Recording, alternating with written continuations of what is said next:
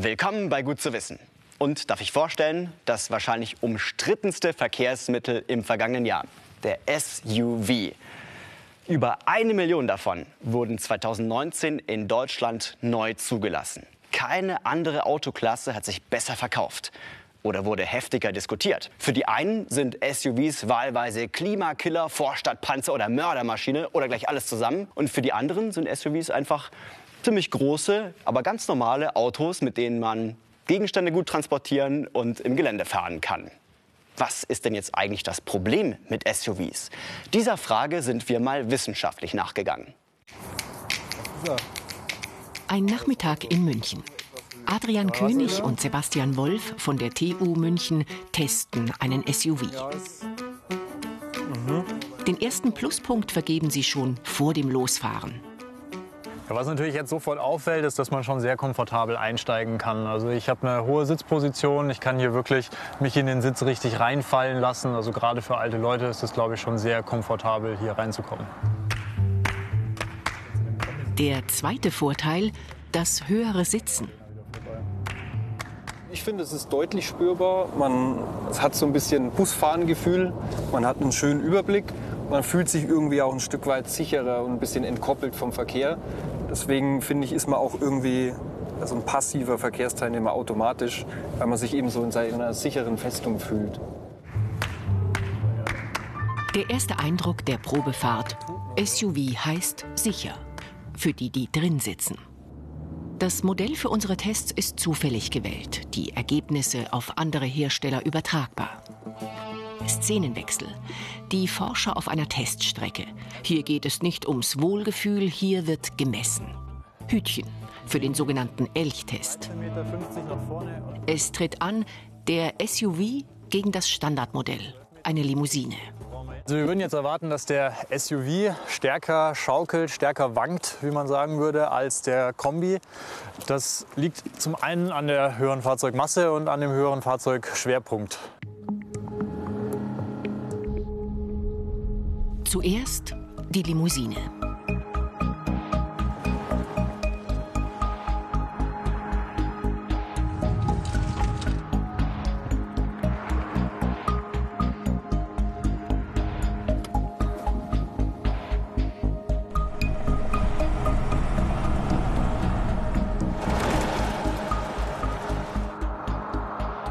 Dann der SUV.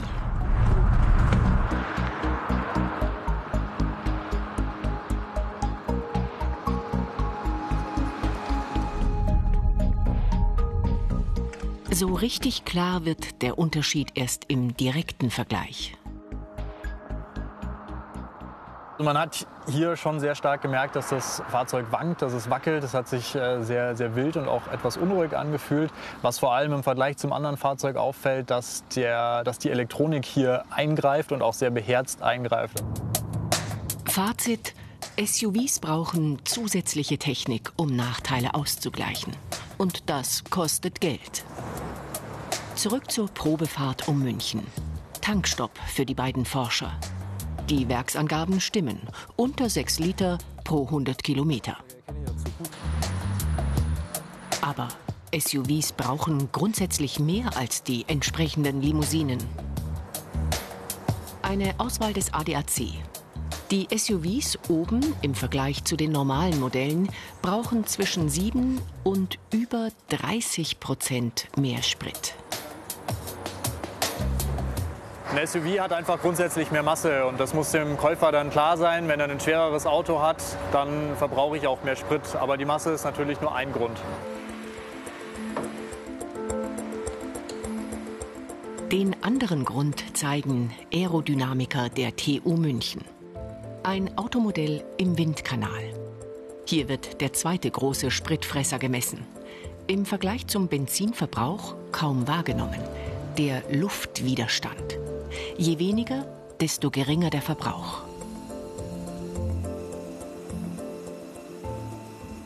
Aktuell auf dem Markt, die besten Fahrzeuge sind eben möglichst kleine, leichte Fahrzeuge mit guten aerodynamischen Eigenschaften. Sprich, wir haben möglichst runde Formen, tropfenförmige Formen und damit eben auch äh, entsprechend ähm, ja, eine gute Aerodynamik in dem Sinne, dass die Widerstände eben recht gering sind. Drei Größen beeinflussen den Luftwiderstand. Einmal die Geschwindigkeit. Fährt ein Auto doppelt so schnell, also etwa statt 60 120, dann ist der Luftwiderstand viermal so groß. Der zweite Faktor, die Windschnittigkeit. Gut ist, möglichst rund, wenig Kanten. Faktor 3, die Fläche, die das Auto dem Wind entgegenstellt.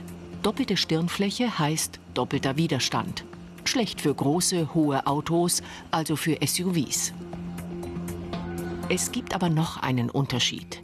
Die andere Seite des Autos, das Heck. SUVs haben wir grundsätzlich eben stark ausgeprägte Heckformen. Das sprich, wir bewegen uns im aerodynamischen Sinne eher weg von der optimalen Form, was eine Tropfen, tropfenförmige Form ist, eine stromlinienförmige Form, sondern haben eher ein kantiges Heck, was eben starke, große Wirbel im Nachlauf, sprich hinter dem Fahrzeug dann bedeutet. Und dies wiederum bedeutet eben dann insgesamt einen größeren Widerstand und damit eben auch höhere Verbräuche. Das sieht man im Test. Wieder SUV gegen Limousine. Gleich schnell losfahren, wer rollt weiter? 3, 2, 1, go.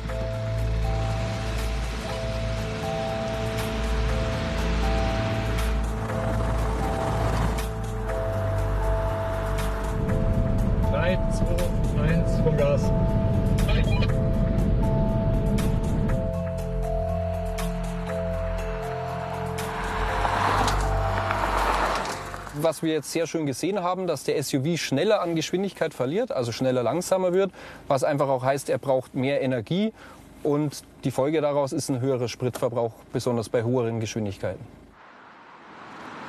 Fazit: schwerer, mehr Sprit, weniger sportlich.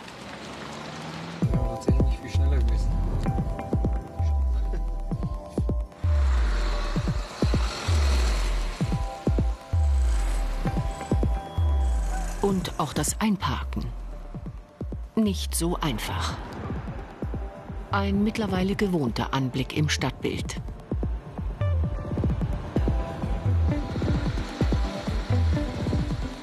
Allerdings, hier hilft die Software. Mit der Einparkhilfe schafft es dann auch der SUV. Also wir halten fest, ob Spritverbrauch, CO2 oder Stickoxidemissionen. SUVs schaden der Umwelt grundsätzlich mehr als die jeweilige Standardvariante. Und das, wo der Verkehr eh schon eine ziemlich schlechte Klimabilanz hat. Bei der Landwirtschaft, in der Industrie oder bei Gebäuden sinken die CO2-Emissionen. Im Verkehr steigen sie. Eine andere, besonders heiß diskutierte Frage ist, wie gefährlich sind SUVs? Nicht nur für die Autofahrer, sondern vor allem auch für die Fußgänger. Schwer, wuchtig, vielleicht sogar gefährlich.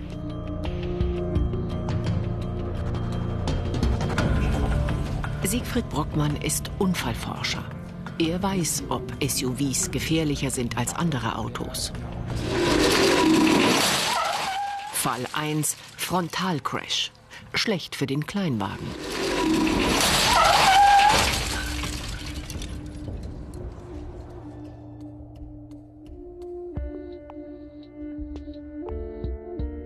Nur wenn zwei gleich schwere Wagen kollidieren, haben beide Fahrer gleiche Chancen.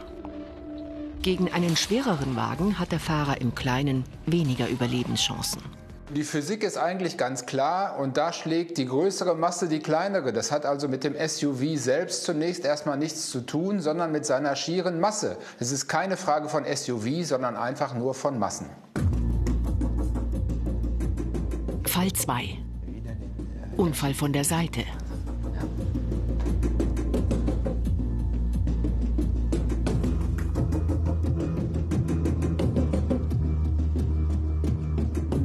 Hier fehlen die Hauben des Frontalcrashs, also Knautschzonen, die die Energie des Aufpralls aufnehmen, sich verformen können und so die Fahrer schützen.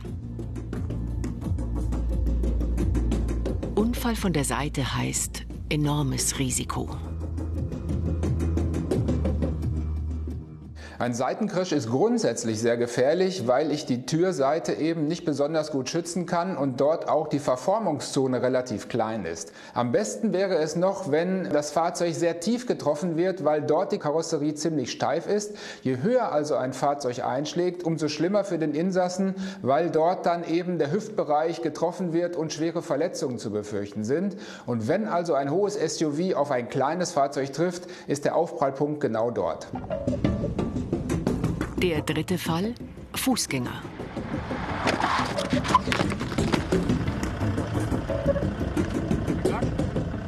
Erwachsene haben bei einem SUV sogar bessere Chancen, wegen der längeren und höheren Motorhaube. Landet er in der Mitte der Haube, hat er große Chancen zu überleben, weil wir hier einen relativ weichen Raum haben. Landet er an der Scheibenkante zum Beispiel, hat er kaum eine Chance. Und das heißt nun wiederum, je kleiner das Fahrzeug ist und eine kurze Haube hat, desto größer die Wahrscheinlichkeit, dass dort der Kopf landet. Es könnte also durchaus sein, dass ein SUV bei bestimmter Form dann auch Vorteile hat. Eine lange Motorhaube die größte Chance des Fußgängers. Neue Technik macht sie sogar zu einer Art Airbag.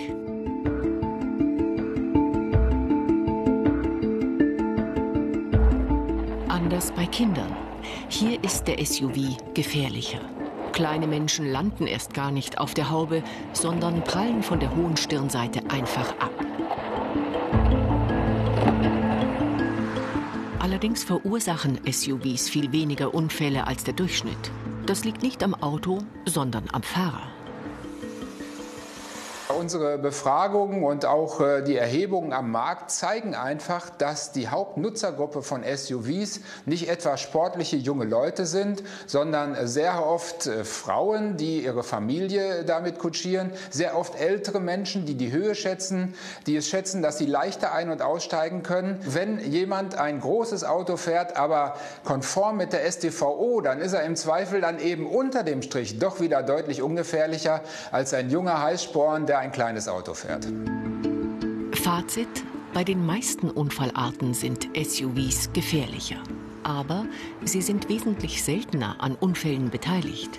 Denn allein wegen der teuren Anschaffung sitzen hinter dem Steuer meist ältere und damit oft umsichtigere Fahrer. Achtung, Ohrwurmgefahr.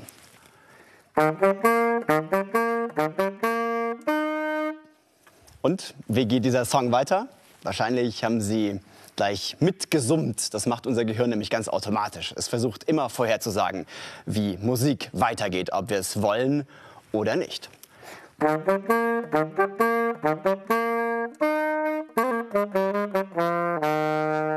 Obladi, Oblada von den Beatles, das werden Sie wahrscheinlich inzwischen erkannt haben. Ein Superhit, früher zumindest. Aber was genau macht ein Popsong eigentlich zum Hit? Gibt es da so eine Art Erfolgsrezept? Vielleicht ja das Ohrwurmpotenzial. Musikforscher wissen, ob ein Song erfolgreich wird oder nicht, das hängt mit unseren Erwartungen zusammen. Aber wie genau funktioniert das eigentlich?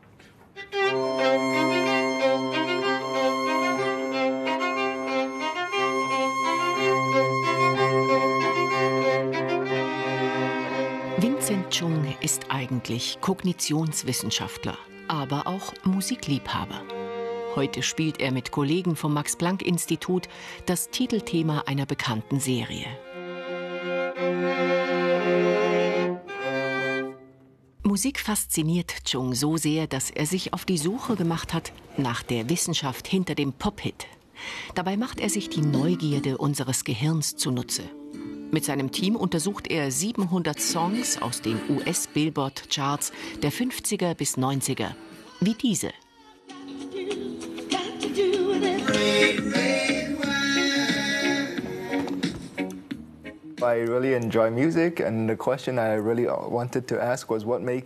Ich liebe Musik und wollte wissen, warum berühren mich bestimmte Songs so sehr. Vincent Chung interessieren die Akkorde der Pop-Hits. Melodie und Text nimmt er weg. Für jeden Akkord berechnet ein Programm, wie überraschend ist er im musikalischen Kontext und wie stark lässt er erahnen, wie der Song weitergeht. Die Akkordfolgen spielt er 40 Probandinnen und Probanden vor. Sie sollen in Echtzeit Feedback geben. Einfach hoch und runter bewegen. Genau. Chung und sein Team finden raus, als besonders angenehm werden Akkorde in zwei Fällen empfunden.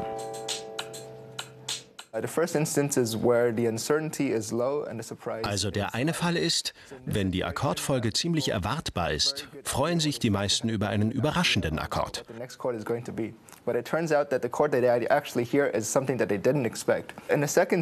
Der zweite Fall ist, wenn die Akkordfolge sie im Unsicheren lässt, wie es weitergeht, freuen sie sich über einen erwartbaren Akkord. Die richtige Mischung also aus Überraschung und Erwartbarkeit. Chung vermutet, dass das nicht nur für die Akkorde gilt, sondern auch für Melodien und Rhythmen. Und auch für andere Genres als den Popsong, zum Beispiel Filmmusik, wie die von Game of Thrones. Es ist also unsere Neugier, die entscheidet, ob ein Song zum Hit wird oder nicht. Auch das unmusikalischste Gehirn hat ein Gespür für diese Grammatik der Musik. Wenn ein Song jetzt zusammengesetzt ist aus einer raffinierten Mischung aus Erwartbarem und Überraschung, dann wird in unserem Gehirn Dopamin freigesetzt, ein Botenstoff, oft auch vereinfacht Glückshormon genannt. Und wenn wir jetzt selber aktiv musizieren, singen oder Saxophon spielen, dann ist dieser Effekt noch stärker.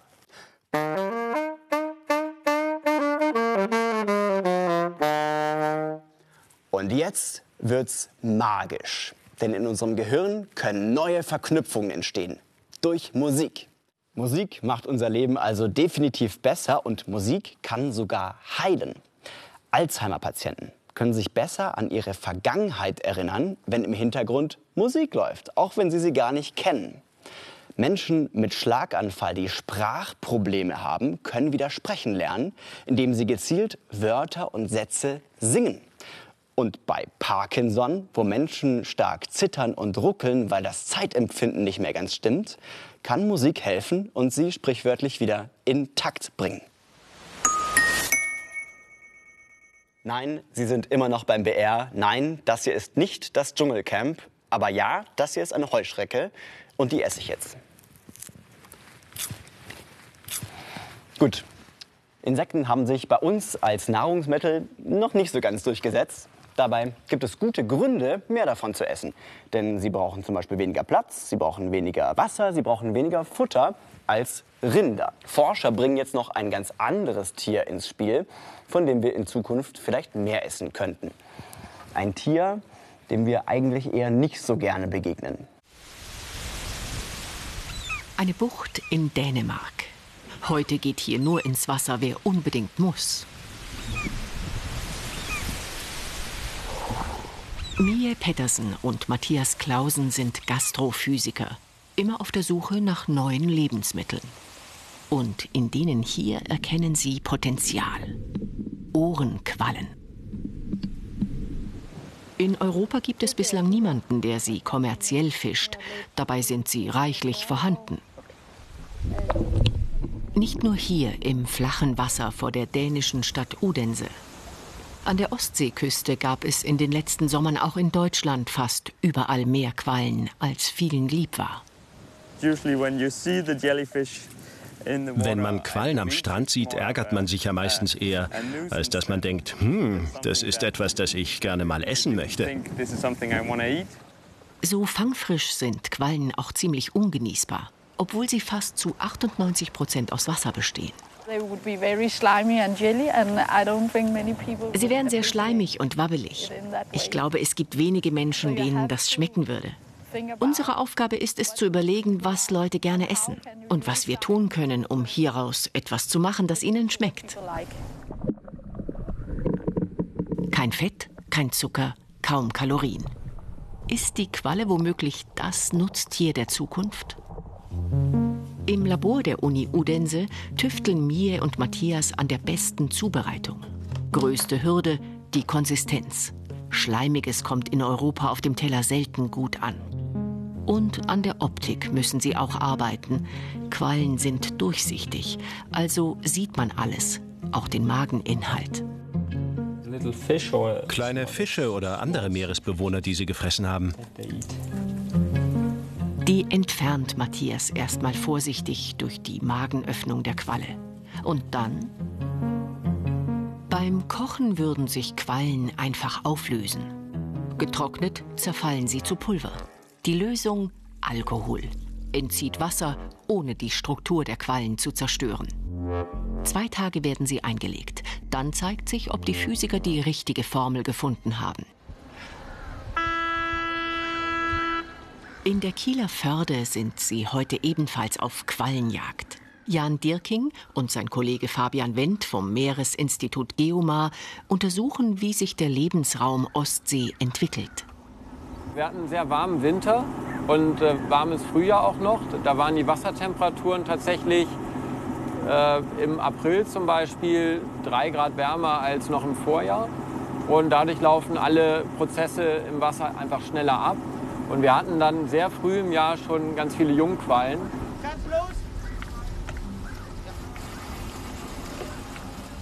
Nicht nur das warme Wasser begünstigt die Entwicklung der Quallen in der Ostsee.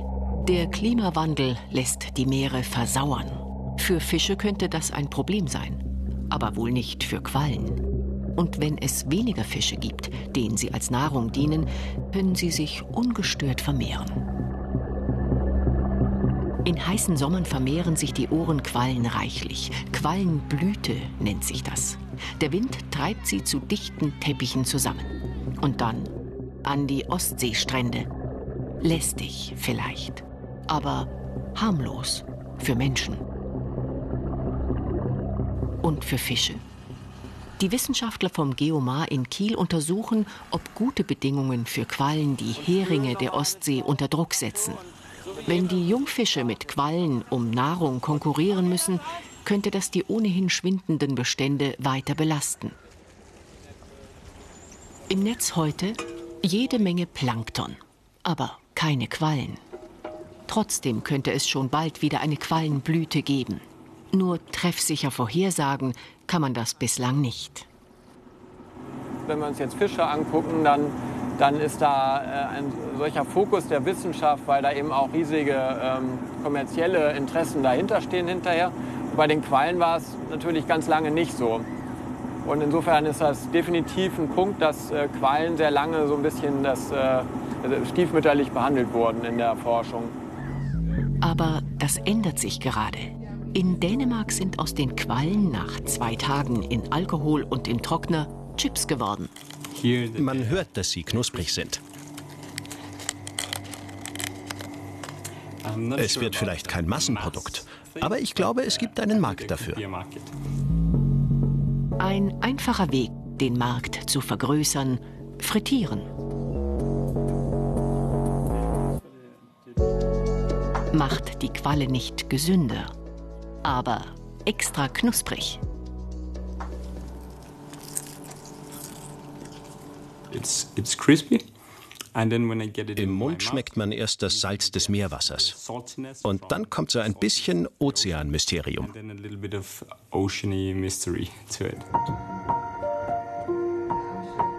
Erste Interessenten gibt es schon für die Quallenchips dänische Sterneköche.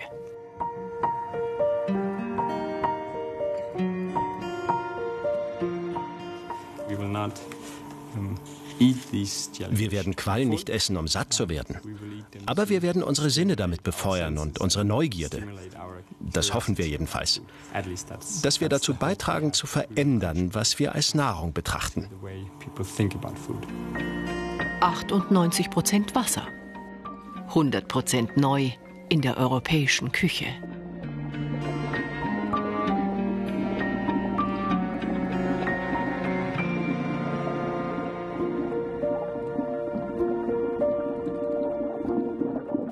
Fett, kein Zucker, kaum Kalorien.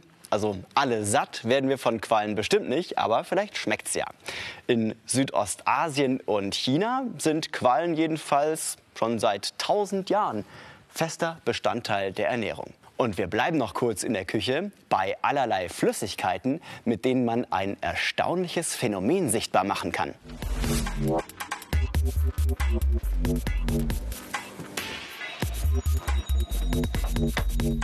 In der Küche hat man es ja mit einer ganzen Menge Flüssigkeiten zu tun.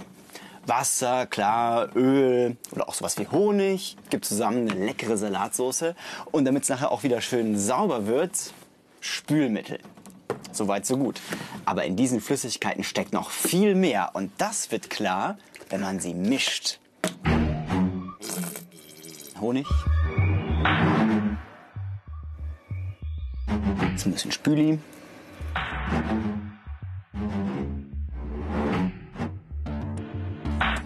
Damit man das Wasser besser sieht, färbe ich das grün.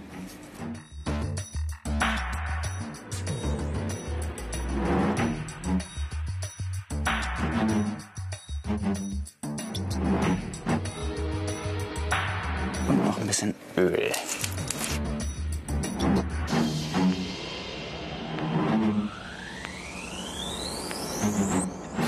Das sieht ja schon fast magisch aus. Gestapelte Flüssigkeiten. Und diese Schichten, die bilden sich, weil die Flüssigkeiten jeweils eine andere Dichte haben. Zum Beispiel hier unten. Honig und Spülmittel.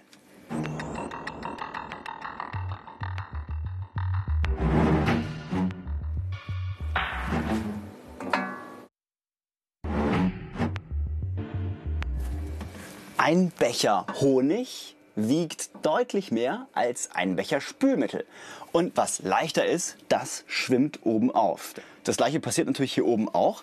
Und wenn man genau hinguckt, dann sieht man, dass hier bei Öl und Wasser die Trennschicht auch ganz klar ist. Aber hier spielt noch ein anderer Effekt eine Rolle, nämlich die Hydrophobie des Öls. Die kennen Sie von der Salatsauce. Also nicht Klaustrophobie, die Angst vor engen Räumen, sondern Hydrophobie, die Wasserangst der Fettmoleküle, die sie daran hindert, sich an den Wassermolekülen anzulagern. Und deshalb entsteht hier diese schöne, scharfe Grenzschicht. Damit es mit der Salatsauce trotzdem funktioniert, braucht man einen sogenannten Emulgator, zum Beispiel Senf. Senf sorgt dafür, dass sich winzige Fettbläschen unter das Wasser mischen können. Ja, und was passiert, wenn ich diese Flasche jetzt umdrehe? Wenn man das ganz langsam macht, dann fließen sogar die Flüssigkeiten aneinander vorbei.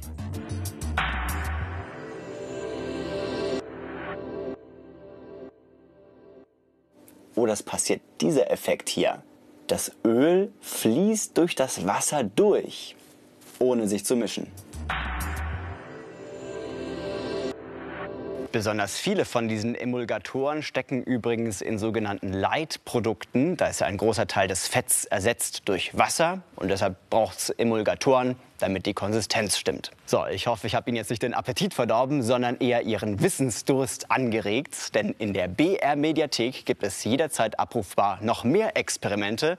Einfach mal suchen nach gut zu wissen. Und im klassischen Fernsehen gibt es uns dann wieder nächsten Samstag. Bis dann.